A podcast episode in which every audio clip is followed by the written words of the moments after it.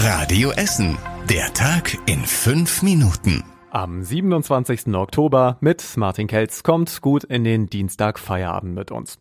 Autofahrer müssen sich in Essen wieder auf eine Neuerung einstellen. Die Umweltspur ist seit dem Mittag im Ostviertel offiziell eröffnet. Sie ist allerdings sehr kurz. Auf einer Länge von 300 Metern wurde die rechte Spur an der Schützenbahn direkt unter dem Rathaus zur Umweltspur erklärt. Da dürfen jetzt nur noch Busse und Fahrräder fahren, Autos dürfen die Spuren nicht mehr benutzen.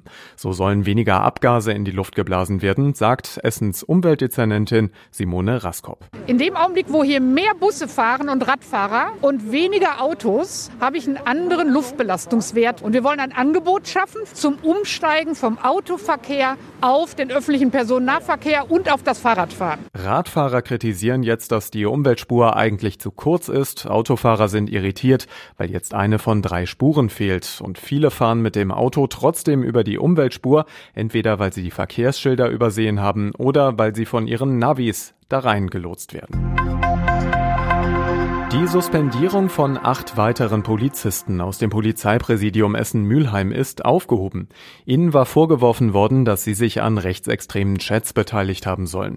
Eine Beamtin hatte dagegen geklagt und letzte Woche hatte das Verwaltungsgericht in Düsseldorf die Suspendierung aufgehoben. Es gab noch acht weitere ähnlich gelagerte Fälle. Darüber hat die zuständige Behörde jetzt entschieden. Die Disziplinarverfahren gegen die Beamten werden allerdings trotzdem weitergeführt. Geht es um Verschwendung oder vermeintlich unsachgemäßes Ausgeben von Steuergeld, dann ist der Bund der Steuerzahler nicht weit. Im sogenannten Schwarzbuch deckt der Verein mutmaßliche Fälle auf. Kritik kommt an der Beteiligung der Stadtwerke Essen an der STEAG.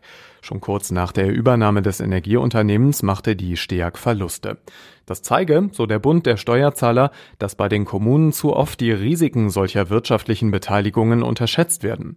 Inzwischen mussten die Stadtwerke Essen rund 60 Prozent ihrer Beteiligung an der STEAG abschreiben, schätzt so der Bund der Steuerzahler. Außerdem sehen die Steuerwächter in der Corona-Krise eine große Gefahr, dass sich Kommunen und der Staat immer öfter an privaten Unternehmen beteiligen. Zuletzt haben Gewerkschaften den Einstieg des Bundes beim Essener ThyssenKrupp-Konzern gefordert. Der Bund hat das abgelehnt. Die zentrale Ausländerbehörde in Holsterhausen bekommt mehr Personal. Bisher gibt es hier 110 Vollzeitstellen, in Zukunft sollen es 50 mehr sein. Die Behörde hat laut Stadt immer mehr zu tun. Sie kümmert sich für das Land NRW um Menschen, die keine Perspektive für einen dauerhaften Aufenthalt in Deutschland haben. Außerdem organisiert sie Abschiebungen. Die Personalkosten bekommt die Stadt Essen vom Land NRW erstattet. Essener Polizei hat in Horst heute Nachmittag eine Bedrohungslage beendet. Ein 58 Jahre alter Mann hat laut Polizei in einer Wohnung seine Ehefrau bedroht. Die Frau und der 14 Jahre alte Sohn konnten aus der Wohnung flüchten. Der Mann hat sich daraufhin allein weiter in der Wohnung verschanzt. Das Wohnhaus wurde abgesperrt, das SEK ist angerückt, weil unklar war, ob der Mann auch Waffen besitzt.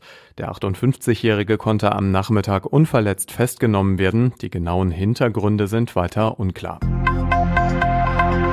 Da werden die Arbeiter nicht schlecht gestaunt haben, weil dieser Fund selten ist. In Frintrop ist ein gut 160 Jahre alter Brunnen gefunden worden. Er wurde bei Bauarbeiten an der Altfriedschule an der Frintropper Straße entdeckt. Der Brunnen ist aus Backstein gemauert und er war wohl Teil einer Schule, die im Jahr 1845 an der Stelle gebaut wurde. Für die Stadt Essen ist der Fund etwas Besonderes, weil in Frintrop bisher nur selten Spuren aus vergangenen Zeiten gefunden wurden. Leider kann der alte Brunnen nicht öffentlich erhalten werden, das wäre zu gefährlich. Er wird aber mit Spezialmaterial so zugekippt, dass er unterirdisch erhalten bleibt. Und das war überregional wichtig. Vor dem Bund-Länder-Treffen morgen wird immer offener über einen möglichen neuen Lockdown diskutiert. Bayerns Ministerpräsident Söder sagte, man müsse sich morgen bewähren. Einig ist sich die Politik darin, dass Schulen und Kitas offen bleiben sollen. Und zum Schluss der Blick aufs Wetter. Heute Abend und heute Nacht regnet es teilweise so ein bisschen. Die Temperaturen liegen um 11 Grad in Fischlaken und in Rüttenscheid. Morgen im Laufe des Tages ein paar Wolken und einzelne Schauer und es bleibt windig um die 14 Grad. So, jetzt wünschen wir euch einen schönen Feierabend und hört morgen früh ab 6 hier bei Radio Essen wieder rein. Dann gibt's die aktuellen Meldungen aus unserer Stadt für euch. Bis später. Das war der Tag in fünf Minuten. Diesen und alle weiteren Radio Essen Podcasts findet ihr auf radioessen.de und überall da, wo es Podcasts gibt.